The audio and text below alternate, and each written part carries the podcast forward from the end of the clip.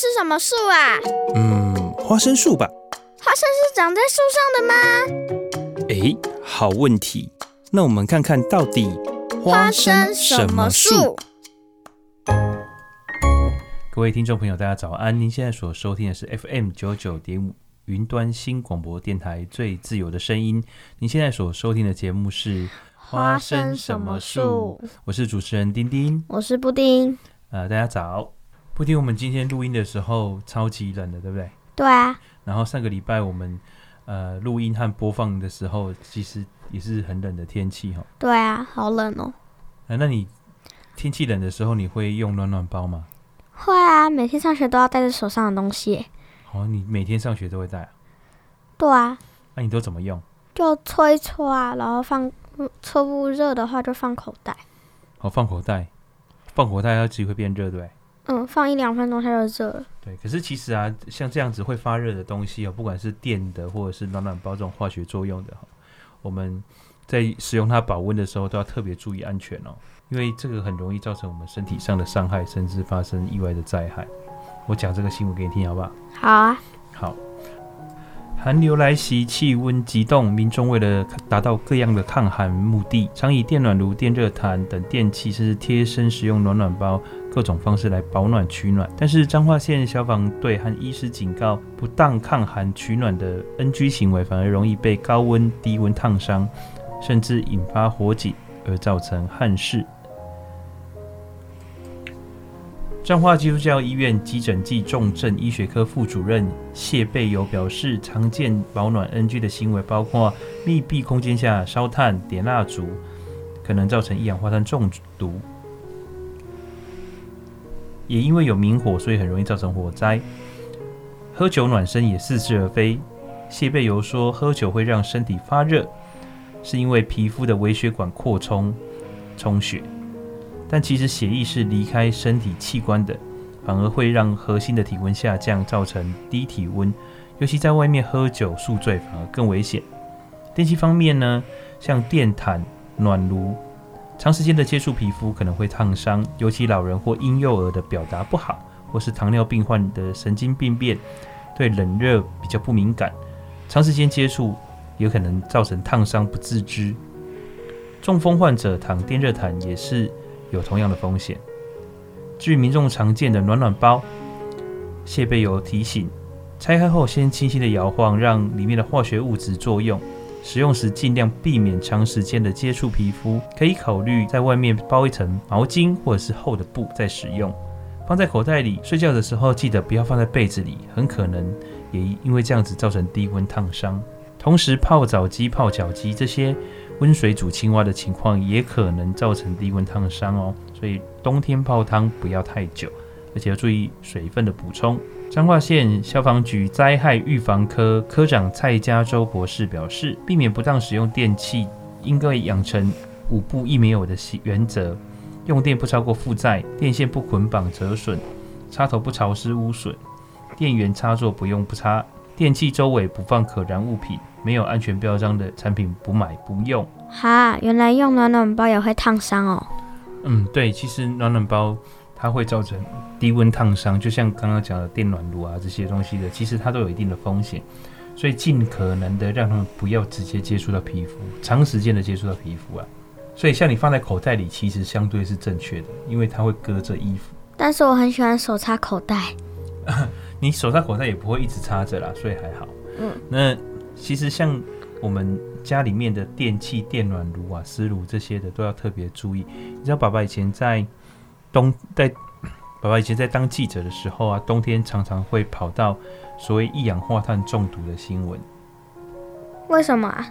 因为冬天的时候天气冷，你会开窗户还是关窗户？关窗户啊。哦，对，那你关窗户的时候，我们人体呼吸的气体啊什么的，是不是比较不容易排出？户外，嗯，那，那其实呢，我们如果同时使用热水器啊、瓦斯炉这些的，那他们所燃烧之后的废气，其实也不会到户外去，空气就不流通嘛。那你的氧气，室内的氧气就会被慢慢的消耗完，那我们人就会产生一氧化碳中毒。什么是一氧化碳中毒啊？好，一氧化碳中毒呢，就是说吸进体内的不是氧气，而是一氧化碳。那一氧化碳它是不是吸进我们体内之后，它就会把我们身体血液里面的养分给抢走？对啊。好，那你缺氧的时候，第一个反应是什么？你知道吗？难受。嗯，你缺氧的时候，第一个反应是会想睡觉，会昏昏欲睡，就很想睡嘛。对，那你就会慢慢的不自觉就睡着。那睡着之后呢，你就会越来越缺氧，越来越缺氧。可是你又没办法呼救，因为你已经睡着了，最后就死掉了。嗯，好恐怖哦！对，所以一氧化碳中中毒是台湾冬天常常会发生的家庭意外。那我们每年都会宣导，就是说你不要把热水器放在室内。好，那你要注意小心。很多像是瓦斯的空烧啊，或者是呃，有些人会在屋内点暖炉，这些都可能会是造成空气不流通之下一氧化碳中毒的情形。那还是很冷呢，怎么办？好，诶、欸，第一个最重要的就是要多穿衣服嘛，保持身体的保暖。嗯、第二个呢，有可以适当活动。第三个，当然我们很难免会借助这些东西，但是就就要注意，你保持良好的通风环境。我最近发现一个自然，就是不要用什么东西，就只要人就可以很暖，就是很热、哦、很暖的的方法。你不会说是在被子里放屁吧？跑步。哦，跑步。被子里放屁。怎么放？就在被子里面放屁啊！问题是又没有那么多屁可以放，而且感觉很臭。对啊，对，所以我说要保持适当活动了。好，适当活动就会让你的身体有发热的情况。但是你适当活动之后，你要注意一件事情，就是呃，第一个是你你最好是穿能够排汗的衣服内衣，这样的话你身体才不会湿湿的，因为你身体湿了之后会造成更快的失温。为什么会造成失温？因为你身体上湿湿的，对不对？然后冷风一吹，它会带走你的体温更快。那室温会怎么样？室温之后的话，会造成你的身体的机能下降，你就会会觉得会更冷。那甚至有时候冷到后来，你就会感到麻痹。那如果在高山或者是在野外没有适时的保暖的话，甚甚至可能会休克。好恐怖哦！对，所以其实在，呃户外活动的时候，保暖真的是非常非常重要的一件事。那个已经不是单只是你会不会感冒的问题了，有时候是生命攸关的问题。那麻痹是什么状况？麻痹你就是会，你的神经末梢会开始慢慢的没有知觉。你有没有泡过很冰很冰的水？没有，不，敢。好。你的手如果泡到很冰很冰的水之后，有一种东西叫冻僵了，你知道吗？知道啊。对，所谓冻僵的就是麻痹，就是你的神经知觉已经没有没有感觉了。那再继续冻下去的话，可能会造成神经的坏死。原来真正的冻僵那么恐怖啊！对，那神经坏死之后，可能就需要被切除了。好恐怖哦！对，所以有些冻伤的病患，他的身体是需要被切除的，不然的话会一直腐烂下去。好恐怖哦！对，我。因为我们不是常常说冻，我快要冻僵了啊之类的话，原来真正的冻僵这么这么恐怖啊。对，没错。而且今天有一个很有名的小儿科医生叫黄仲宁医生，他就说今天全天下的爸妈都在骂自己的小孩衣服穿太少。哦，对对对，我我星期四也被骂过。对，所以爸爸妈妈其实是很怕小孩子穿太少会。生病会冻僵的，所以有一种冷叫做你妈觉得你冷。没错，布丁，你们是不是快要期末考了？对啊，皮都绷很紧，皮都绷很紧。你会害怕考试吗？还好，因为你们都就是你们说成绩不重要，重要的是态度。哦，好，对我们觉得其实。考试的成绩不是评断你好不好的标准啊，但是你学习的态度我们比较在乎。所以啊，我不是怕考试，我是怕粗心。对，因为我们其实爸爸妈妈小时候考试也都是常常会粗心大意啦，所以这个也是很难免。但是要求的就是说，你尽力的答题，然后不要很敷衍的就把考试卷写完就好。我最近看到很多呃网友都在讨论他们小朋友的考试卷的题目，你有遇过什么好玩的题目吗？在你们学校里面？没有，就只有我生病的时候，妈妈给我写的练习卷有出到那个周子瑜的练习，有刷周子瑜的题目，然后我就是本来很很烦，说好要写数学卷，然后看到题目有周子瑜，就开心的笑。所以你很喜欢周子瑜？嗯。男童写数学题，神解答五字。往一看，全校风，回的太好了。孩子的思维总是令大人摸不着头绪，经常出现令家长哭笑不得的行为。之前一名网友分享小学生的数学习题，题目是对于时间单位的换算和计算。善云从宜兰骑自行车到花莲。花了七小时四十分钟，在下午五时到达花莲。善云上午什么时候从宜兰出发？原本题目说要求时间，但是小孩在答案处写上“你去问善云”，跳脱框跳脱框架的思维，让原 PO 笑说：“我姐朋友的儿子。”回答问题，我觉得答案是正确的啊！贴文引来千我贴文引来千名网友按赞留言，真有才，居然去写去问善云，没毛病啊！唯一正解，我觉得可以过。这回答的太好了，善云就是忘记出发时间才来这里找你麻烦。善云表示交通问题要请教交通警察，还好他没有写，我才不认识善云。OK，所以。这个题目其实是在求时间，对不对？对啊。那如果是你的话，你会怎么回答？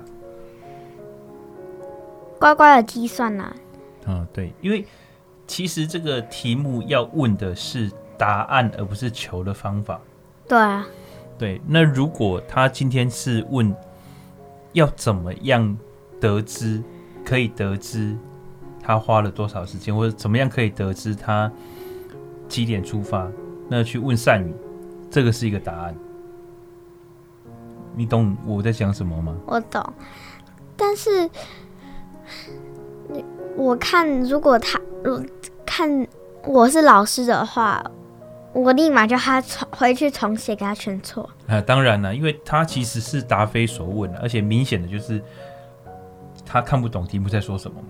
对啊，所以我觉得其实现在。你们国小的数学是在考作文能力，你有没有觉得？你会常常觉得有时候你们的数学题你自己都看不太懂？有些会看不懂啊，但是我错在是错粗心，还有错计算计算那个数字操作，反正就是粗心的。嗯，其他我都看得懂，像是今天。像是星期五啊，我就是考数学，有有一题花了我五分之一的时间，还懂他在说什么，就是要算是要写什么。哦，为什么？因为你要花时间去理解那个题目，是不是？对啊。对啊，所以我说你们现在考数学很像是在考作文，而不是在考数学。然后还有还有一些选择题啊之类的，的确是在考作文。哦，其实。在国外哦，他们有时候他们会要你写的是计算的方法，或者是怎么样得到答案的方法，而不是真正要你写那个答案。我记得我以前念书的时候，国中吧，我就有看到一个问题是国外老师出的问题哦。他就说：“我现在给你一个气压计，让你到摩天大楼的顶楼。”请问一下，你要怎么样得出这个摩天大楼顶楼的高度？那如果是照物理学或者是自然科学的方法，就是你先拿着气压器到屋顶，然后测量出它的那个气压。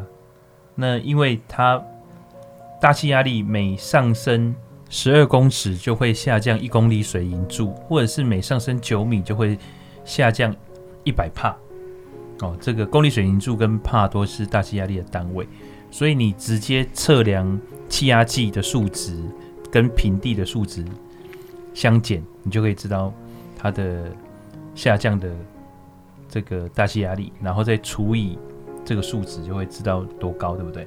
嗯，一般来讲是这样。可是呢，美国的学生他们就有说，他们可以去找到这栋大楼的管理员。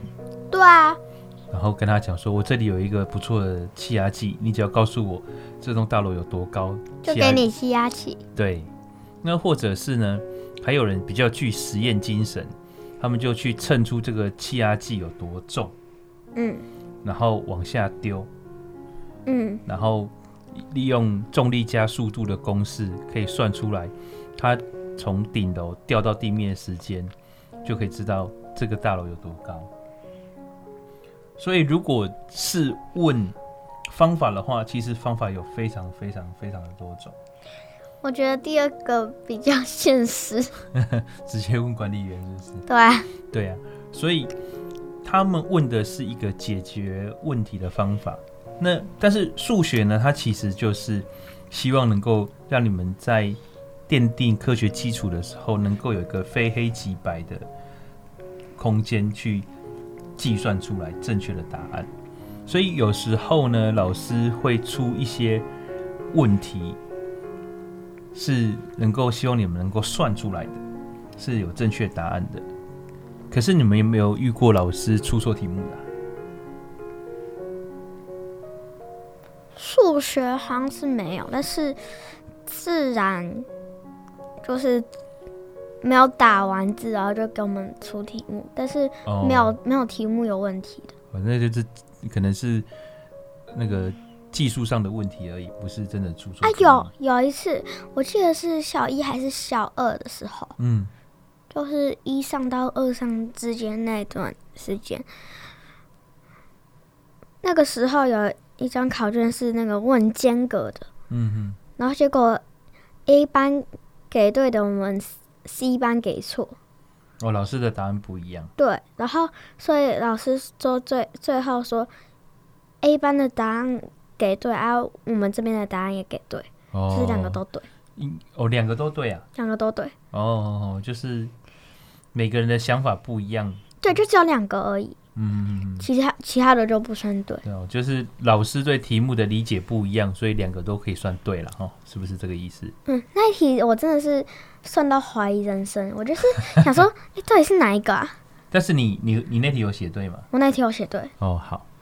所以其实有些事情，它只是问的方式会造成理解的方式不一样啊。嗯、但是基本上。我想，我们的数学还是希望你能够透过正确的理解跟运算，答出一个正确的答案。我有看过另外一种题目有问题的。哦，是什么样的问题？他小一的啊，小一的啊。他就是唐三藏沙悟净、孙悟空，然后还有猪八戒。请问那图片上有几个人？嗯，老师要的答案是四个。嗯，小孩小孩写两个，为什么呢？嗯，他就问，他就说没有错啊，猪八戒和孙悟空是动物啊，怎么不是两个人？好好好，所以有两个人加两只动物的意思啦。对啊，那我们休息一下来听一首歌吧，因为这个题目实在是太冷了。对啊，好冷哦。天气已经这么冷了，还讲这么冷的笑话。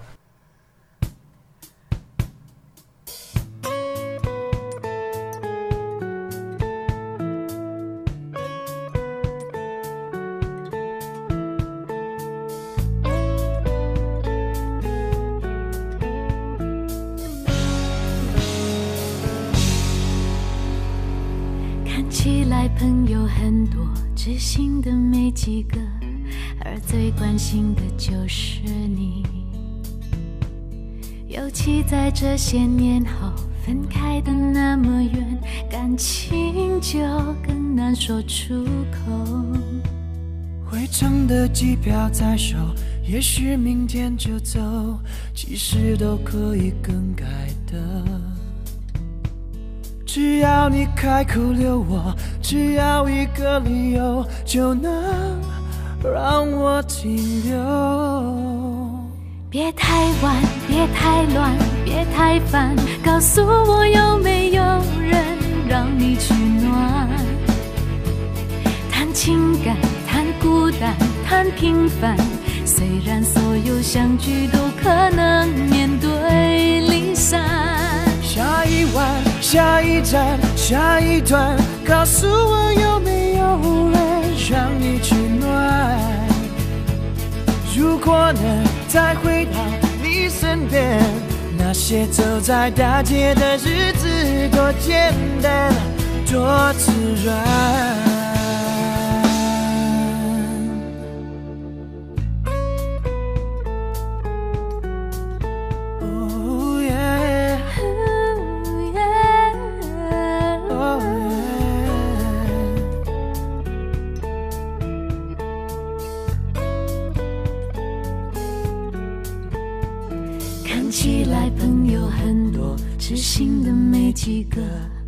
最关心的还是你。哦，回程的机票在手，也许明天就走，除非是你留我。别太晚，别太乱，别太烦，告诉我有没有人让你取暖？谈情感，谈孤单，谈平凡。所有相聚都可能面对离散。下一晚，下一站，下一段，告诉我有没有人让你取暖？如果能再回到你身边，那些走在大街的日子多简单，多自然。一直到天黑了，人散了，谁也都不要离开。一直到我们都相信了还有爱。别太晚，别太乱，别太烦，告诉我有没有人让你取暖？谈情感，谈孤单，谈平凡。虽然所有相聚都可能面对离散。下一晚，下一站，下一段，告诉我有没有人让你取暖？如果能再回到你身边，那些走在大街的日子多简单，多自然。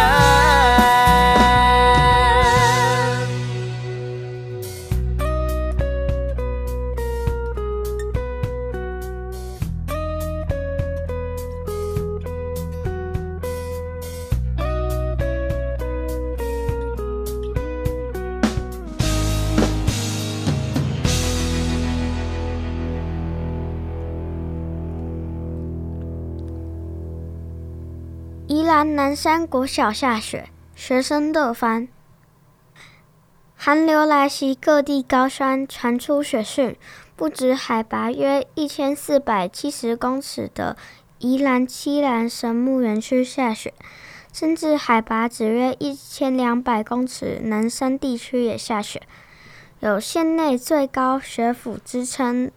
南山国小操场被积雪覆盖，学生乐翻。弟弟马告生态园区神木活动部经理黄腾义表示，七兰神木园区清晨一度下雪，积雪厚度约三至五公分，海拔一千两百公尺。宜兰南山国小有县内最高学府之称，当地凌晨也一度下雪。南山国小校长陈继宁说，校区在凌晨四时至上午七时下雪。操场积雪约一公分，校园屋顶也也都白茫茫一片。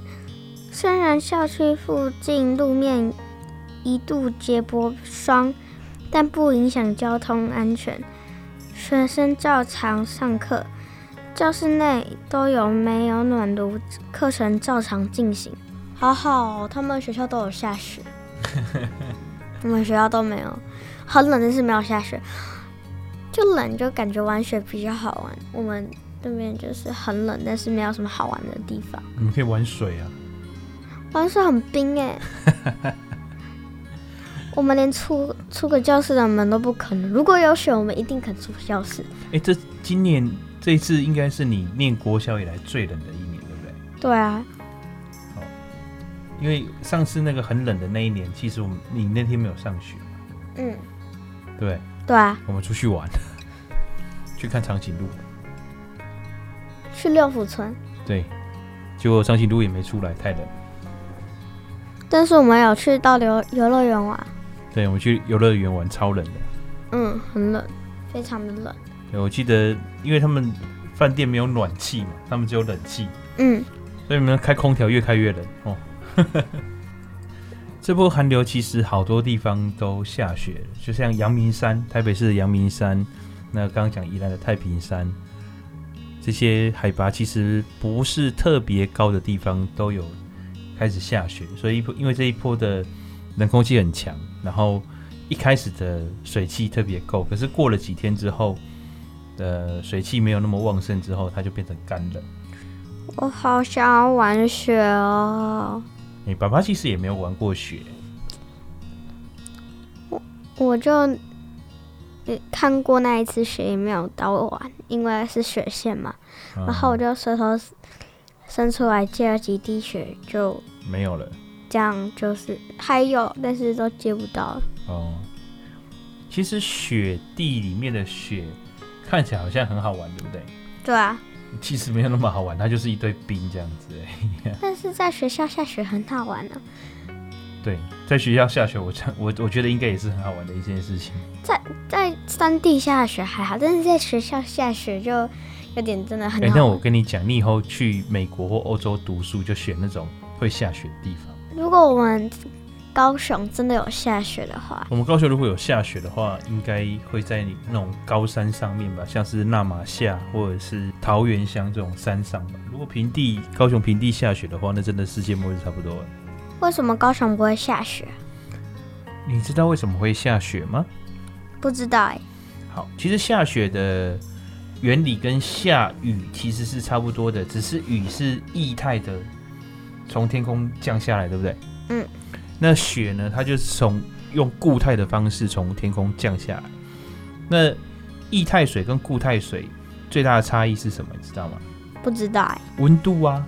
你把水放到冰箱里，它会结冰，对不对？对啊。这就是从液态变成固态嘛，对不对？嗯。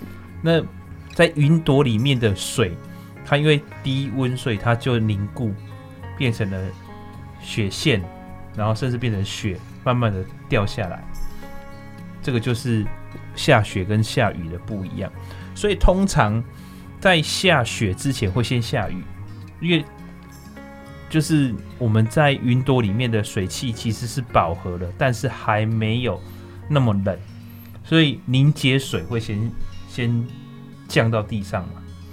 可是，在这样子的过程当中，天气越来越冷，它就慢慢的从雨水变雪水。然后变成雪，这样子，那就是所以要下雪必须要满足几个条件。第一个是天气要够冷，然后水汽要够多，然后遇到适合降雪的地形。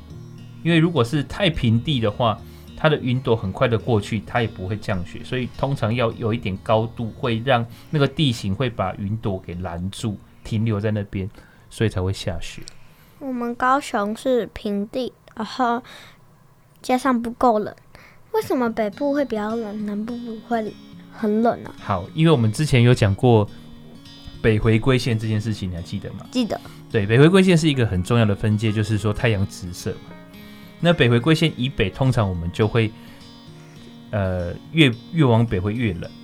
那北回归线以南，基本上已经算是热带地区了。所以热带地区通常它的年均温本来就会比较高一点。所以它要遇到这么冷的天气，就比较不是那么的正常。所以大概只有在高山上，因为高山的气温，我们刚刚有讲到，大气压力是随着我们越往上，大气压力越稀薄，对不对？对啊。气温也是一样，越往上，大气压力呃气温也会越越低。所以平地的温度虽然可能只有十几度，可是越往高山上走，可能就已经变成个位数，甚至零下。那时候这个云朵在这样的环境下面遇到了雪下来之后，它也不会被融化。可是如果你想看它在我们平地，虽然高空的气温很低，可是它下来是不是气温越来越高，越来越高？所以它在降下的过程当中，其实就慢慢的溶解。嗯，哦，所以差异点在这边，就是说它高山比较容易降雪的原因是这样。那像爸爸记得有一年也是很冷，我们去骑脚踏车，就山上到处都是结冰的，连路都有点结冰。哦，那就是因为我们去骑的那个地方，它其实温度已经是在零下了，所以已经结冰了。可是因为水汽不够，所以它就没有下雪。好冷哦。对，那因为高雄通常冬天吹的是东北季风嘛，嗯，那东北季风一路的从东北边而来，它经过了高山的拦阻之后，来到高雄就已经变干冷，没什么水汽的。可是像我们的台湾的东北部，像是基隆、宜兰，哦，甚至台北盆地这些地方，因为它是迎风面，所以它的雨水量就会比较多，所以它降雨降雪的机会也比较多。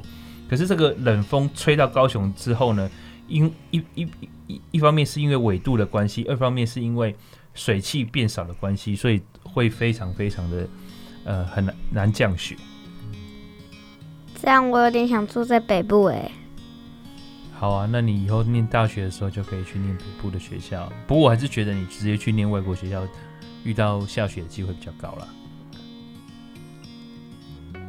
我的目标，我往国外冲。对，去念国外的大学，加油！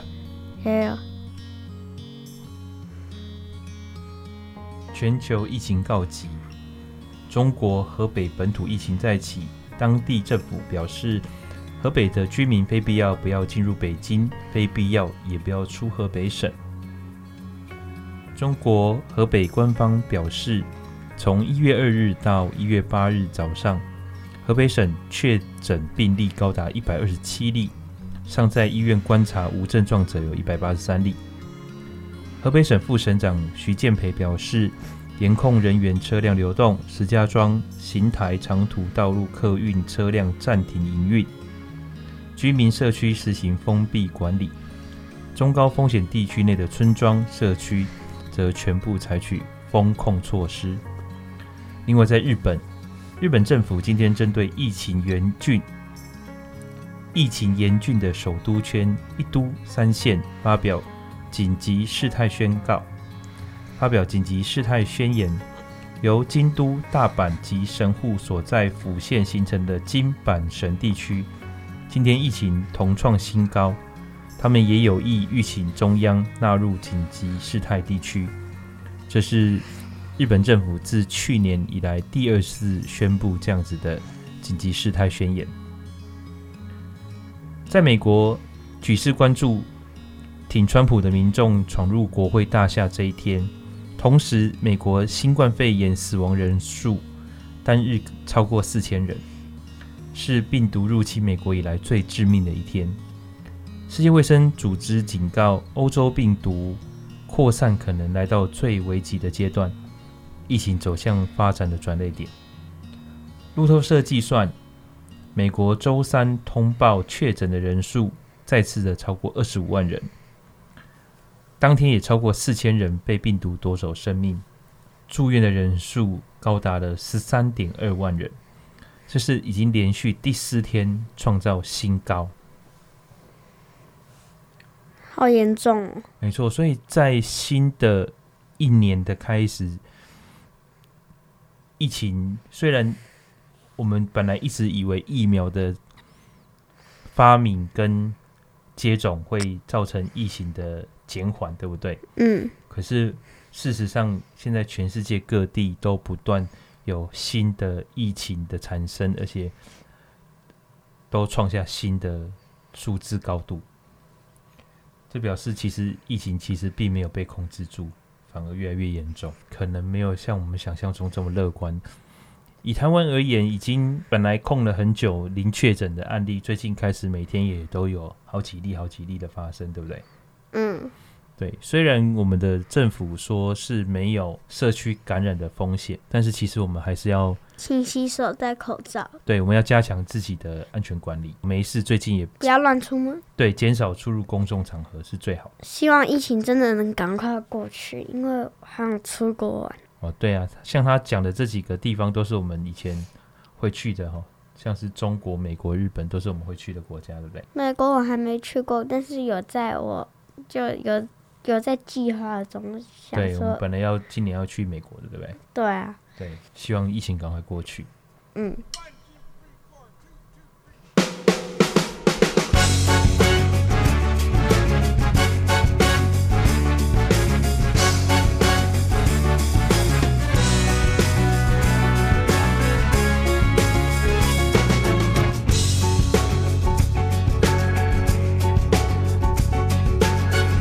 现在是否感到快乐？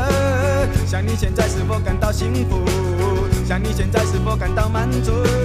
还是你跟我一样非常的孤独？是否你怀疑得到了什么？还是你发现失去了什么？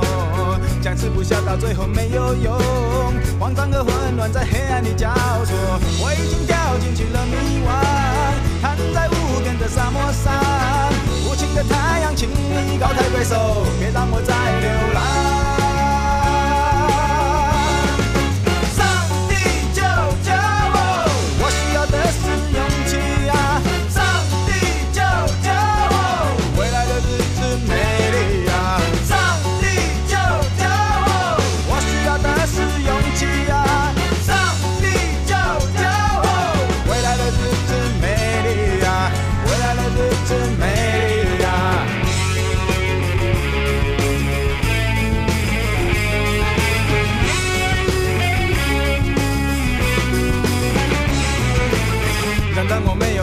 超越，仍让我没有办法去面对，仍让我分不清楚是与非，仍然这故事它仍然在上演，总是在最后流下的眼泪，发现自己还是习惯从前，从前的记忆正在消失中，在新的旅程却越来越明显，我已经掉进去了迷惘，躺在无边的沙漠上，无情的太阳，请你高抬贵手，别让我再流浪。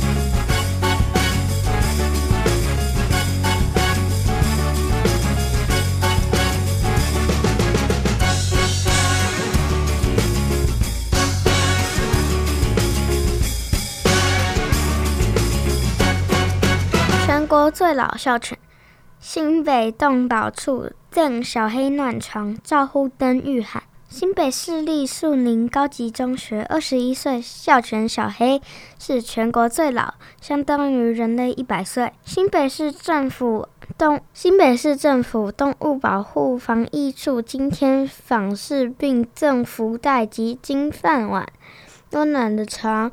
帮小黑渡寒流，并获长照安养。树林高中校长曹永央表示，小黑二十年前就到校园，可说是资深员工，很忠诚有灵性。年纪虽大，仍坚守岗位，每天一早跟警卫巡逻校校园与开门，守护校园，晚上回避风村堂睡觉。平时有专人照顾，由历届家长会提供资料，是师生们共同的回忆。动保处长杨淑芳说：“狗二十岁换算人类约九十四到九十六岁，二十一岁的小黑相当于人类一百岁，是全国最老校犬。新北目前四十五校八十八只校犬猫，学校让最资深的小黑在校园内。”自由活动，给予无压力生活环境，可能是长寿关键。小黑性格温顺，没脾气，平时受师生爱戴，很享受被学生按摩。自然相处模式可是最珍贵的生命教育吧。好好，我们学校都没有校犬，没有下雪，没有校犬，两个都没有。我为什么老是在羡慕别人学校？哦，没有下雪跟没有校犬。哎、欸，那你们学校有其他的校猫啊、校鸟啊、校校子、校女？嗯，应该算很多动物吧。有什么？猴子啊、猪啊、猫啊、狗啊。嗯，你刚刚不是说你们没有校犬吗？因为那不是真正的校犬，我们是人扮的、啊。你们学校？就是就是猫、狗、羊，我都会学叫声。然后猪就是大家就是不时。我我觉得校犬的意思不是这样吧？然后还有猴子啊，就男生调皮捣蛋，老师就说很像猴子啊。哎、欸，你知道你妈的学校是真的有校犬？对啊，叫妞妞吧，好像。对，而且他还有脸书粉丝团呢。哈？对啊，妞妞有有一个自己的脸书粉丝团，嗯，超厉害的吧？妞妞我怎么会有一个脸书粉丝团啊？所以他也算是网络红人，应该是他们学校的老师或是行政人员帮他创的一个粉丝团吧。你不要小看妞妞，他以前有在学校发现过蛇，然后示警，让老师去报报警，请消防队来抓蛇。那么恐怖啊，那么厉害啊？对啊，所以妞妞其实是一只很有用的狗，不要瞧不起他。我还以为他只是来学校耍可爱的。哦，他其实也蛮可爱的。那其实你知道为什么学校要有校犬这样子的一个东西吗？我有看过书，有些是跟着警卫肥肥到学校来的，然后有些是专门去抓坏人的。好，哦，其实学校以前爸爸在念书的时候，学校里面有很多狗在跑来跑去，但是没有真的会叫它校犬，或者是。呃，特别给它一个什么样的身份？就普通的狗，就是在乱在乱窜在学校狗。哎，对，就是在学校流窜的狗。可是这几年因为很重视生命教育，所以呢，这些狗我们以前看到狗，甚至会叫抓狗大队来捕抓嘛。那我们现在新的观念叫做 TNR，就是英文的缩写哦，Trap, Neuter 跟 Return，就是诱捕、绝育跟回制。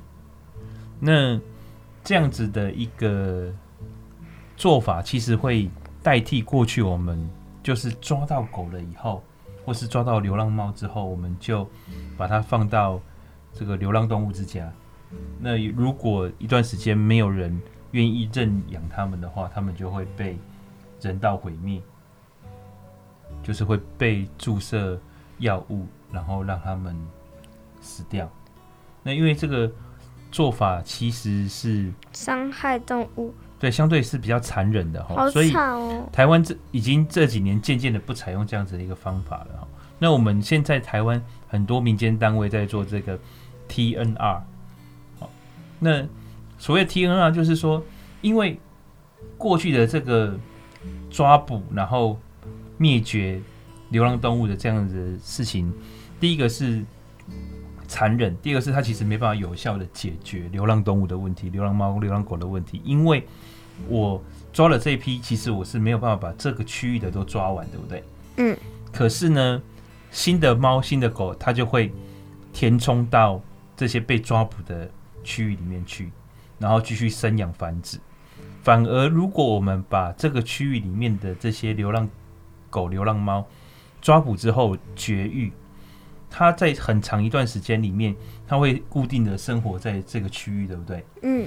可是外来的猫狗，它就不会进来这个区域，因为这个区域已经有原先的主人了嘛。嗯。所以这个地这个地方的猫跟狗，它就不会持续的增加，因为这些猫狗已经增已经做绝育了，对不对？嗯。所以这样的方法反而是比较能够有效的控制流浪猫、流浪狗增加的数数目，它有效的抑制流浪狗、流浪猫的增加。那我们这几年台湾也越来越重视学生的生命教育，让他们去了解，其实我们呃人跟这个世界上很多的动物是合作的关系，所以我们慢慢的会有了笑猫、笑狗这些新的概念，那让这些动物呢进入到我们校园里面，也是算是给学生的生命教育。我好想我们学校的校犬或小猫。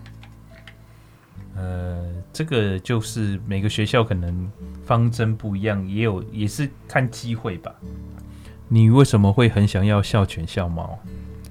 因为我读过一本书叫《校犬黑白配》，它里面说小黑和小白是流浪犬，被警卫伯伯带到学校之后成为了校犬，每天陪着大家上学放学，而且他们还会抓小偷。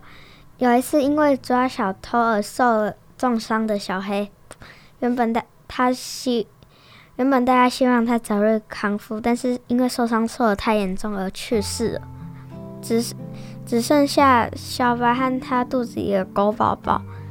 等狗宝宝出生之后，狗宝宝们很可爱，所以就被大家认定为新新一届的小犬。哦，所以你是有看到那个绘本吗？还是故事书？小说哦，小说哦，所以你会觉得很感动。嗯，很好看呢、啊。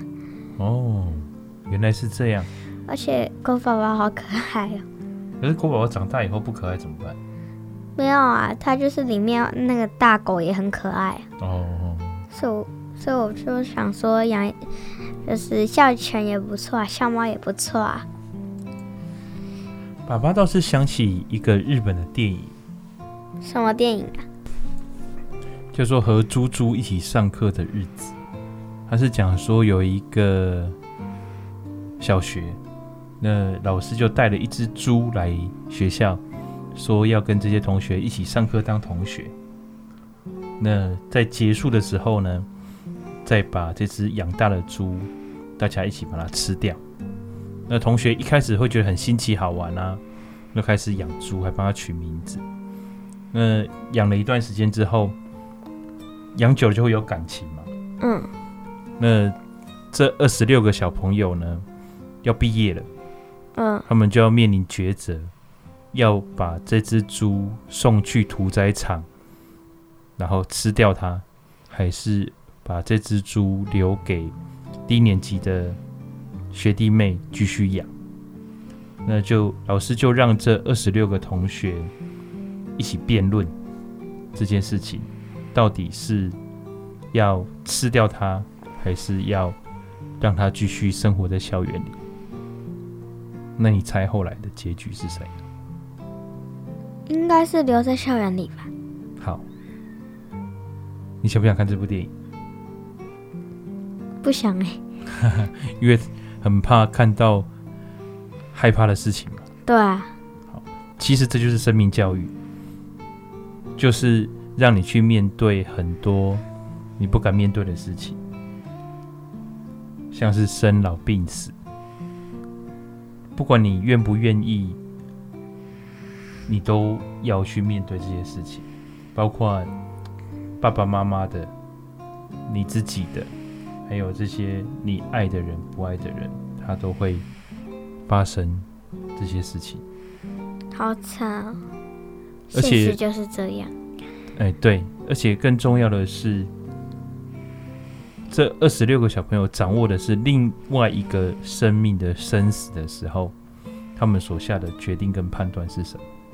你想想看，你平常有少吃猪肉吗？没有啊。有你有少吃牛肉吗？没有啊。对，可是为什么当这件事情发生在校园里的时候，会让你这么的难以去面对？因为有感情啊。对，因为这个事情是发生在你身边，你对这条生命是有感情的，对不对？嗯。这个就是我们去要去思考的另外一个问题：到底生命是不是平等的？对我们每一个人而言，生命真的那么平等吗？哦，所以在这部片子里面就有讨论到很多这样的问题。那包括像猫像狗也是一样啊，他们也有自己的生命。那我们怎么去看待这件事情？包括我们自己家里面养的宠物也是这样。哦，你还记不记得我们家东东死掉的时候，你妈？非常非常的难过，有，对吗？记得。对，所以其实生命是宝贵可爱的，但是我们要用更慎重的态度去看待生命，对不对？嗯，好，好，那我们今天的时间差不多了，我是丁丁，我是布丁，那我们跟听众朋友说拜拜。迷いもない